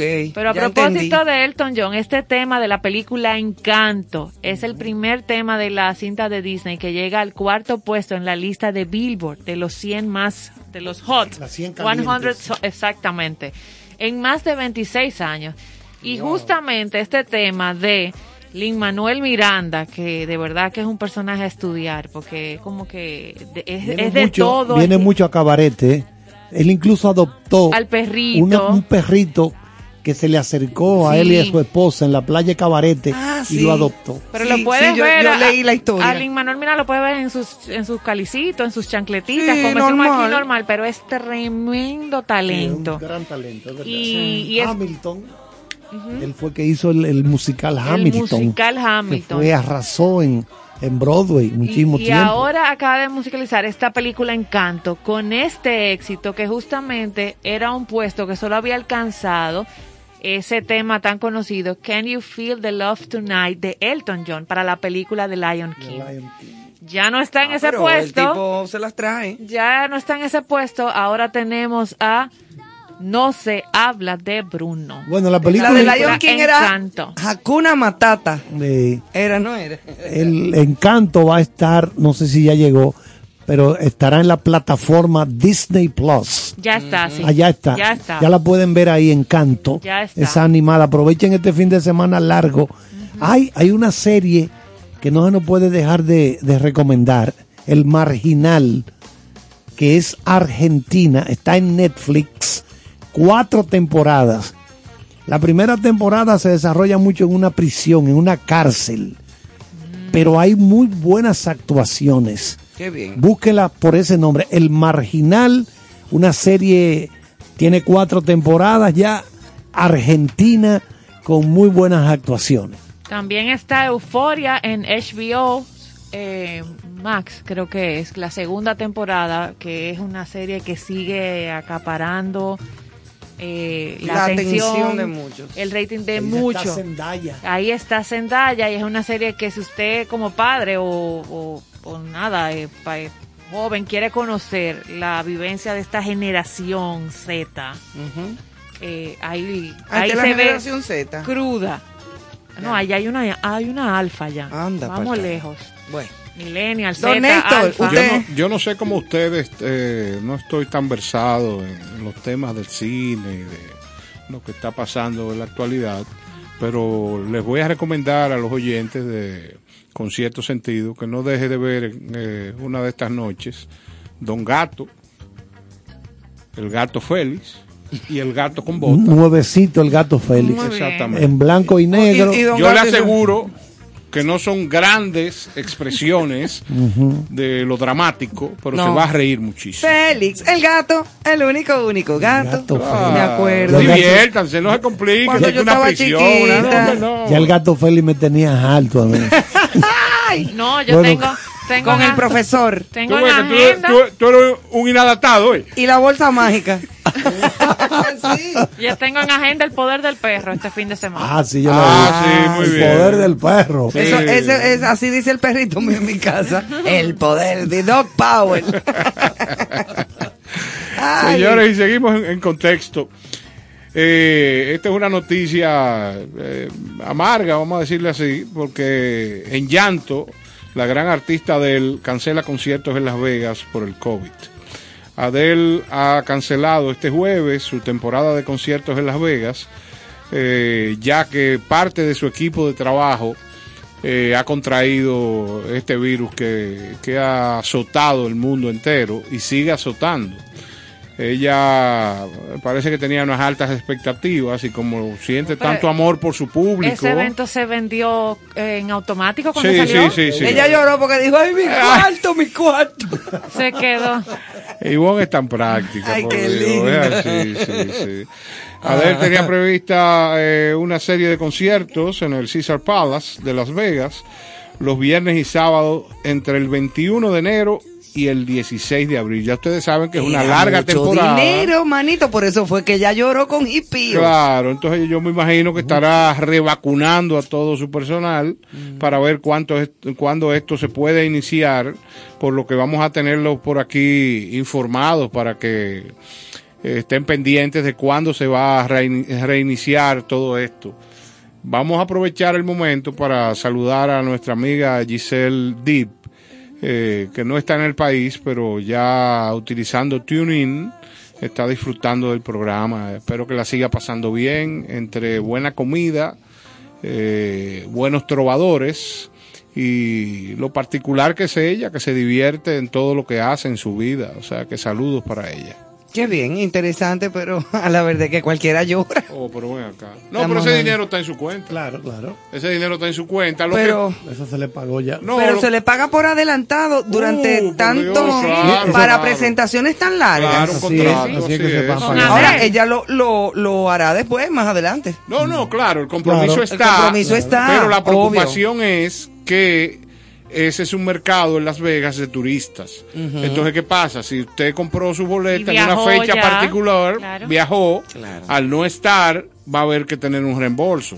Eso Es, es complicado, pero... Pero ese reembolso vuelve y se le reembolsa al Lo- productor sí, porque sí. eso vuelve y se vende esa no, misma no, entrada. y en Estados Unidos hay grandes seguros también Claro. que provocan eh, protección a los productores, A los productores y al mismo y no solamente a los productores, también a los venues, que, que estamos hablando del Cesar Palace. O no, sea, y se nota que hay muchas Obvio. personas comprometidas de salud con, con mucho, o sea, afectados porque esas son producciones eh, a gran escala. no, o y sea, se debe de y con considerar tiempo. y se debe de considerar un caso de fuerza mayor también. Sí, sí, Lógico, de- lógico. Definitivamente. Bueno, 24, eso es Netflix para este año 2022. 24 estrenos de dramas coreanos y películas eh, de todo tipo en Netflix. Drama coreano. Eso Sí, tiene que ser muy complicado. Acuérdate, que, acuérdate que Parásitos ganó el Oscar Sí, es verdad. y es una y también ahora la del el juego del calamar. Del calamar, eso es una Todo serie eso coreana. arrasaron. En los están arra- Golden Globes se están llevó arrasando esa gente. Bueno, aquí filmaron ahí por la zona de la Venezuela. Filmaron un, el- uno de los actores del juego del calamar estaba estuvo aquí. Oh, el tapón que tuvimos en diciembre. Y yo que creo todo que el hay otro que hay otro que, que adoptó un perro aquí y fue el actor protagonista de que está en Netflix ya, eh, perdón, en, en Disney Plus. La del anillo, los, las leyendas de los 10 anillos, creo. Dame buscar el título. Ese actor Otro que adoptó otro, otro perro. otro perro aquí. Sí, Ah, pero es que hubieron dos, de dos las ca- sí, de las dos casos. Sí, ellos se toparon con unos Es perros verdad, realengos. sí. Él estaba explicando y vio como que esa perra, Unos kaki. como que le cogió un Ajá. cariño a él y dijo, pero bueno, que este perro, ¿y de quién es? No, no, de la calle. De ahí. Ah, pues, me- Envuélvemelo. Envuélveme lo que me lo lleva. Así mismo es. Señores, así es la vida. Ese actor chino, que, eh, bueno, ya, eh, ya es una figura importante, ¿verdad? En ese universo de, de superhéroes y cosas. Y en Disney Plus, yo la vi ahí en Disney Plus, claro. Y el tipo, yo después leí en el periódico que estuvo aquí filmando algo.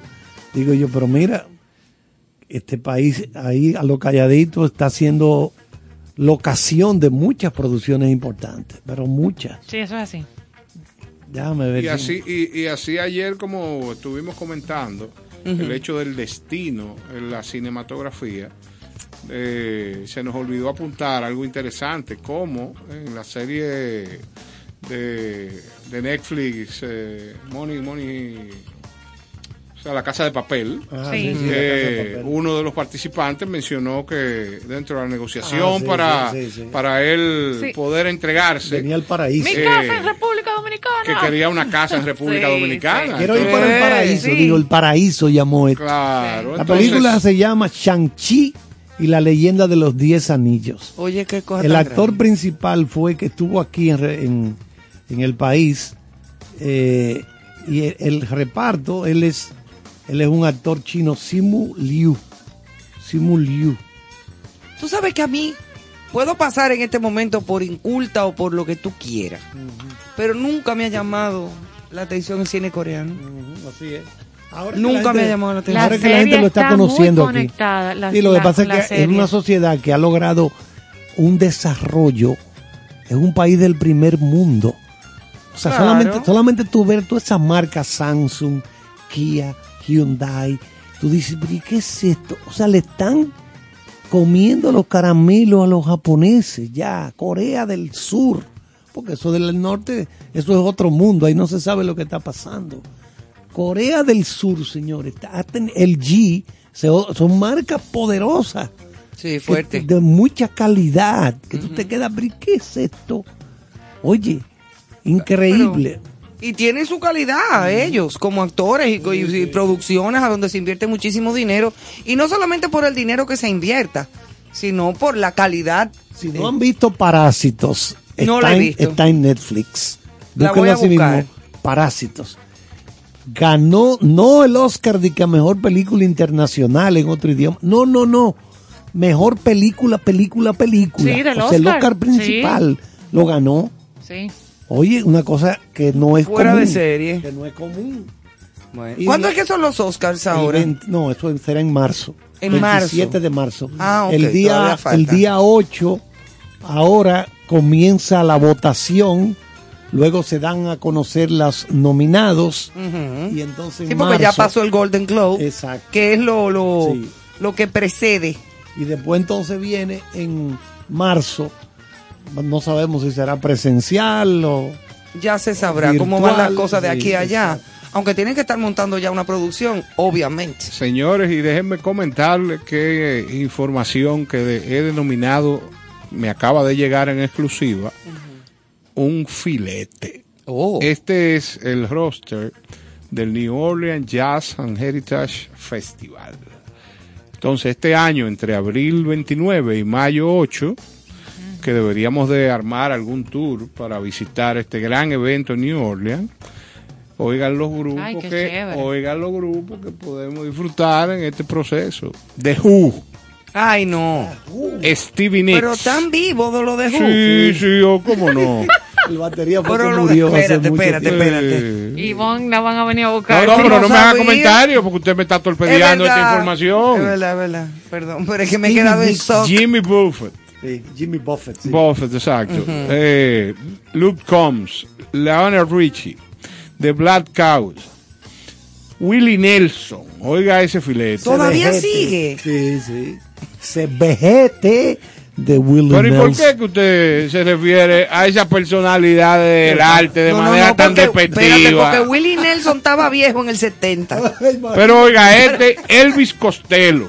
Oiga este. Ay, papá. Entonces, del Jazz. que- claro, Marley. Porque usted va, eh, o sea, estamos hablando de gente importante. Sí, no, no dejan de ser importantes, pero... Eh, Tan viejo, tú dices. coño. Pero- Oye, oye, ¿quién entonces?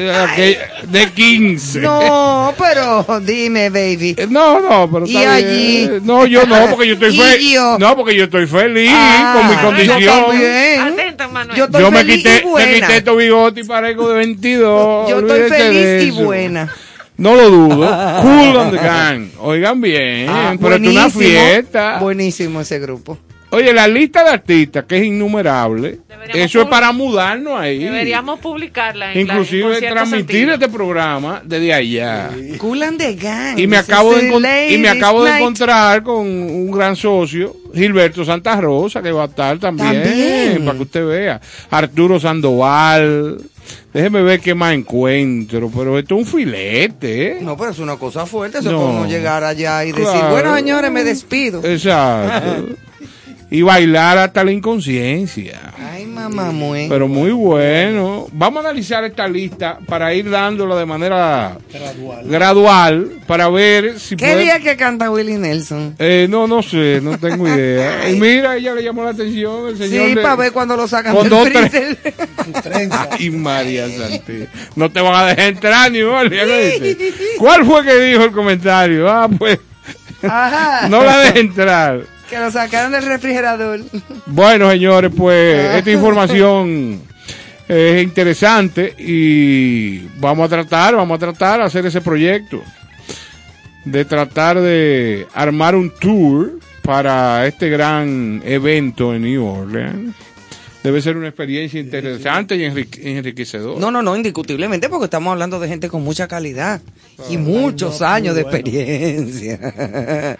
bueno, para cerrar casi, casi con nuestro programa, eh, y para cerrar el tema de Elton John en estos últimos minutos, ha sido nuestro artista homenajeado de la noche. Nosotros hacemos homenaje a grupos, a artistas específicos El que han tenido una trascendencia musical, eh, sean latinos, sean españoles, sean eh, británicos, como en el caso de Elton John, pueden ser de cualquier parte del mundo, pero figuras que realmente hayan tenido una, una incidencia en el gusto popular mundial.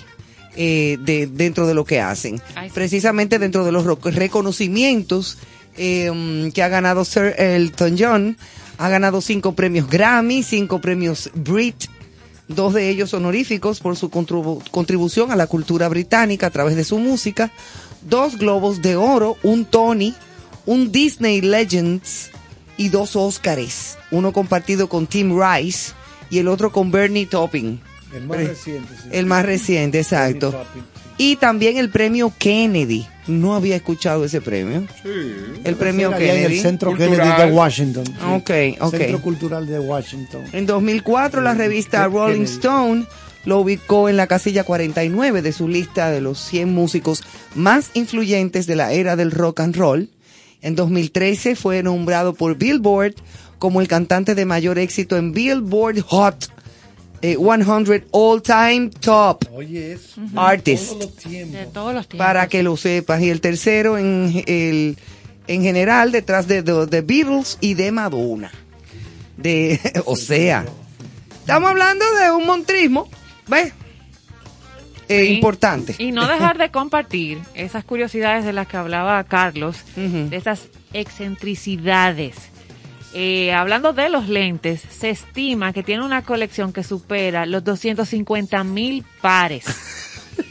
Por eso tenía Pero él nada más tiene ahí. dos ojos. Pero ven acá, él se pone cuatro lentes diferentes todos los 250.000 días. pares. Oh, fresco. Tiene innumerables disfraces y pelucas. Eso O sí le sea, gusta a es él. muy conocido porque en los 70 se vistió de abeja. Y se ponía En pelucas 1974, azules de colores, con los lentes, zapatacones. Exactamente. Sí, sí, sí, sí. sí. Es un fanático, un gran aficionado del fútbol británico. Eh, dentro de, de su afición. Rod Stewart, le gusta el fútbol mucho. Es, una- el padrino de los hijos de David Beckham, que es su amiguito personal. Tú sabes Oh. que eh, podemos considerarlo como una versión británica de Celia Cruz. ¿Qué pasa, Néstor? Bájale algo. Oh, pero peluca, lente, vaina. Ay, Dios, hijo. Oh, fresco. man. Bájale 10 a eso. Es un gran amante de los automóviles. O sea, es un gran coleccionista de, de carros, de autos. Tiene más de 30 carros deportivos y de lujo. Lo Esta- bueno- esta, Interesante. colección inició en el 70. Lo interesante es que él no ha ganado dinero. tú sabes. No, ¿qué va? No. Con 15. Los expertos dicen que en esta colección de, de carros, de vehículos, él tiene, ha gastado más de 440 millones de dólares. Oye, oye, eso. En, En vehículos nada más. Solamente. 440 millones de dólares. En el 2001 hizo una pequeña subasta para Yo no vender llego hasta ahí 20, contando, ¿no? Para vender 20. Me, da- me, me fundo. Esas son de las excentricidades. Sí, de- bueno, pero mira, óyeme una cosa. Bien hecho está. Porque él se ganó su dinerito cantando y tocando su piano durante eh, ¿cuántos años? Desde el Muchos. 70 Desde el 70 para, ahora tiene 75 años de edad. Imagínate tú, estamos Eh. hablando nada más de carrera, tiene 30 del siglo pasado más 22, son 52 años. Más de 50 años de carrera. De carrera. Así mismo Para es. que lo Ha sepa, lanzado- tocando, cantando, haciendo sus giras, sin robarle su cuarto a nadie, sin meterse en política En lo y sin suyo. hacer en lo suyo. Y lo que él y sus preferencias que él tiene en su vida personal, Y muy interesado en ayudar. pues problema de él. Bueno, también he, Comparta uno o no. he recibido una nota aquí que es de un inversionista de Punta Catalina. Ok, déjalo así. Él es inversionista. ¿eh? Vamos a, Ay. vamos a dejarlo en que él ha vendido más de 300 millones de copias. Mira, eh, dígale que lo de la fiducia. Exacto. ¿Que ¿A qué hora es? Que a qué hora es lo del asunto de la fiducia. Dígale que no, que ha vendido más de 300 millones de copias en todo el mundo. Imagínate tú. Entonces, Igualito que musiquito. exacto. Esta información que me llega a mí es de los departamentos de inteligencia británicos. No, no, no, crea dígale que no, yo, que no. Dime. Exacto. Esa información es cierta. ¿qué usted no. va a hacer en este fin de semana largo? Absolutamente nada. Yo soy un proletario, camarada. Yo, yo me paso en mi casa el tiempo, tú ves. Uno tiene que cogerlo suave, y sobre todo en estos tiempos, señores. Que y se donde va hay mucha gente en la calle, lo que se te puede pegar es, es lo que no que- tiene que pagar. es una A pedrada. mí me hablaron de que vámonos para el estadio de San Francisco Macorís Nah. mañana. Y yo dije, esa carretera Duarte no está muy fácil. Y sobre No, todo y no. ese tramo a San Francisco. Y no por eso, señores, muchacho. también mira la influenza, la pandemia. No es que uno viva en una neurosis. Eh, porque aquí estamos vacunados, somos gente sana. Incluso a mí me dio una gripe malísima, la gripe mala que anda. A Carlos también. O sea, no es que uno vive en eso, pero vamos a cuidarnos, vamos a ser sensatos. No vamos a volvernos locos por irnos a donde está el molote. O sea, yo adoro la ciudad cuando la ciudad se queda tranquila. Pero si usted Entonces, salió, cuando no hay molote en la playa, entonces esa, ahí es que yo voy. si usted Ah. salió y salió con familia y va a disfrutar de un buen asueto, que Hágalo lo es, entonces con conciencia. hágalo con prudencia. y Exacto. Pásela bien. Como una señora amiga de mi abuela que se llamaba Doña Prudencia. Así mismo. Sí, Doña Prudencia que jugaba bingo, donde Doña Mela. Así es que. Me gusta, de me gusta. Oye, y, tú, y tú sabes que, que yo no tengo que salir de casa, tú. No, yo sé. Exacto. Diablo, pero mira, hay que ir. Del alma. Mira, me salió del alma porque yo desconozco el lugar. No conozco el sitio. Así es que vamos a estar por aquí. Sí. Cualquier Te cosa. vamos a hacer un llamado. Al pueblo dominicano. Señores, Bueno. pues Bueno. terminamos este concierto sentido Esto con es casi- buena música. Y esto es otro filete. Sir Elton John con Tony Bennett. Ay, mamá.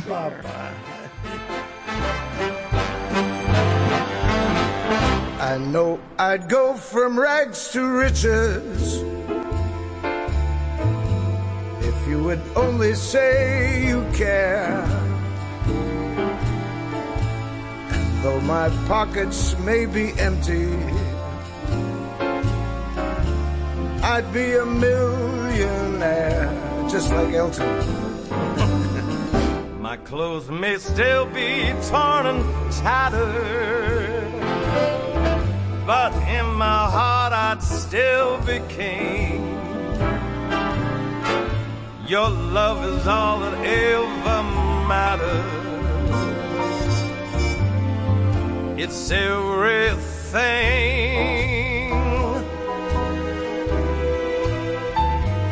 So open your arms and you'll open the door to every treasure that I'm hoping for.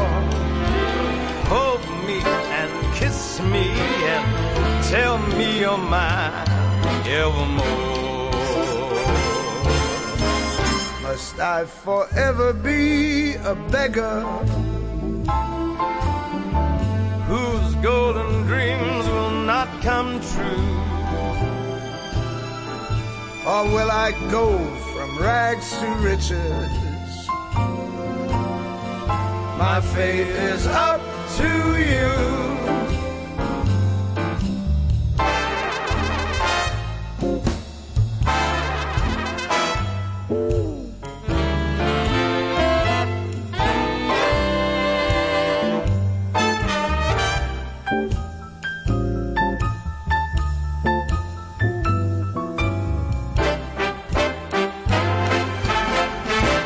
Must I forever be a beggar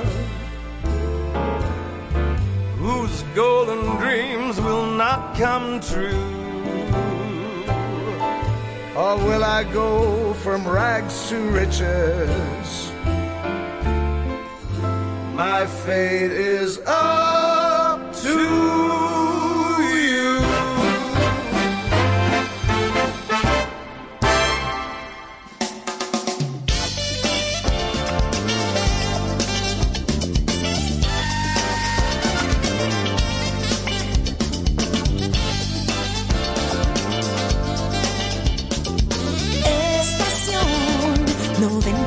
97.7 Estación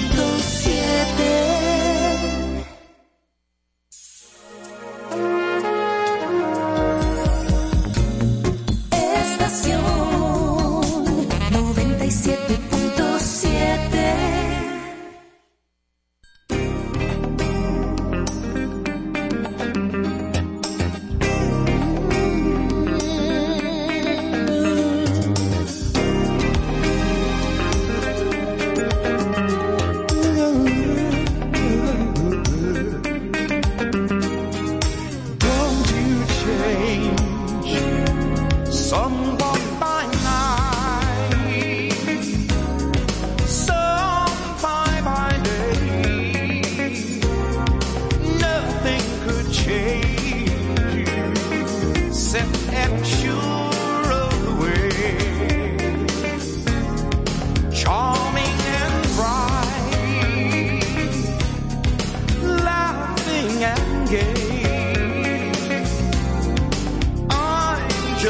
Straight.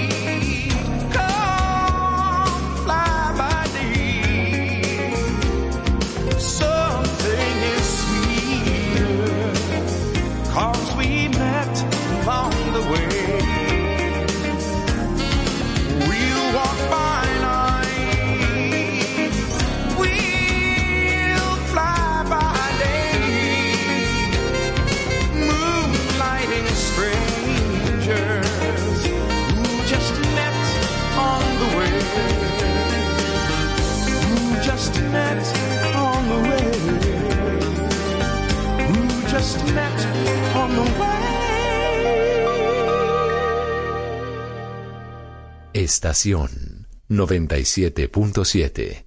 Tú quieres más.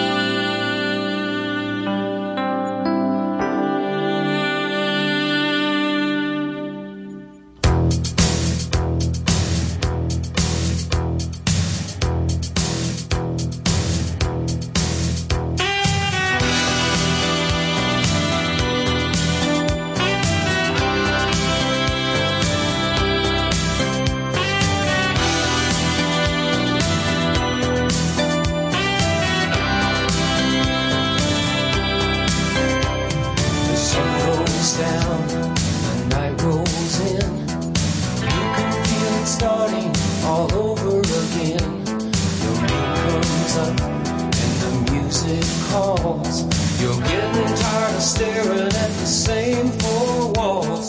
You're out of your room and down on the street. Moving through the crowd in the midnight heat. The traffic roars, the sirens scream. You look at the faces, it's just like